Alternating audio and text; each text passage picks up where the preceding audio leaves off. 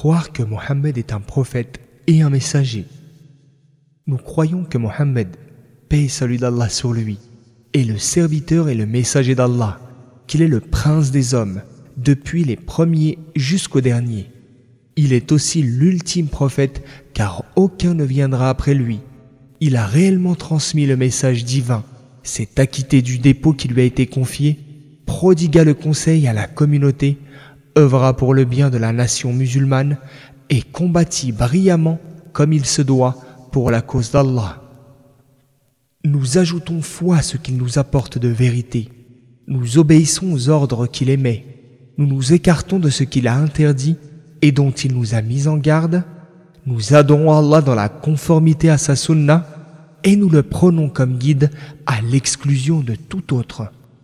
Allah qu'il soit exalté a dit لقد كان لكم في رسول الله أسوة حسنة لمن كان يرجو الله واليوم الآخر وذكر الله كثيرا Certainement, vous avez dans le messager d'Allah un excellent modèle à suivre pour qui espère le bien auprès d'Allah et au jour dernier et exalte souvent Allah par la louange.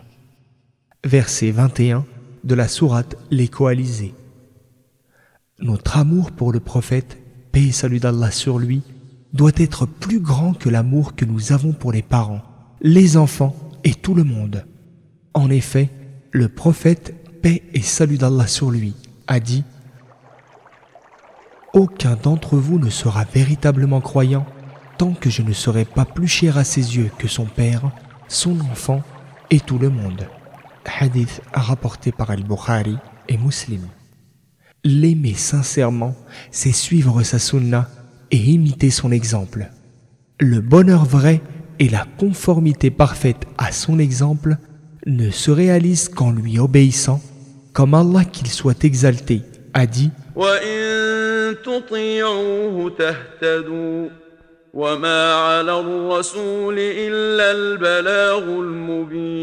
Si vous lui obéissez, vous serez guidé sur le droit chemin.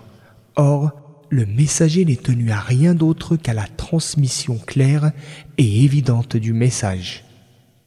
Verset 54 de la sourate La Lumière. Nous devons accepter ce que le prophète nous a apporté et suivre sa sunna. Nous devons être pleins d'égards pour sa tradition, pour sa conduite exemplaire et la magnifier, l'exalter, comme Allah qu'il soit exalté a dit فلا وربك لا يؤمنون حتى يحكموك فيما شجر بينهم ثم لا يجدوا في أنفسهم حرجا مما قضيت ويسلموا تسليما Par ton Seigneur, ils ne seront vraiment croyants que s'ils te prennent comme juge dans leurs différends, qu'ils n'éprouvent ensuite aucune gêne à cause de ce que tu auras décidé et qu'ils se soumettent complètement à ta décision. Verset 65 de la sourate Les femmes. Nous devons prendre garde à ne pas être en opposition avec son ordre, car s'y opposer est cause d'épreuve, c'est-à-dire d'ébranlement de la foi, d'égarement et de châtiment douloureux.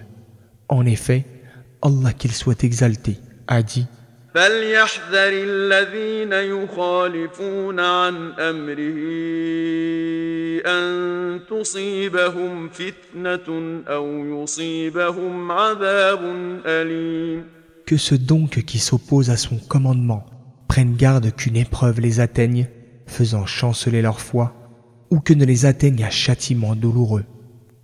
Verset 63 de la sourate La Lumière.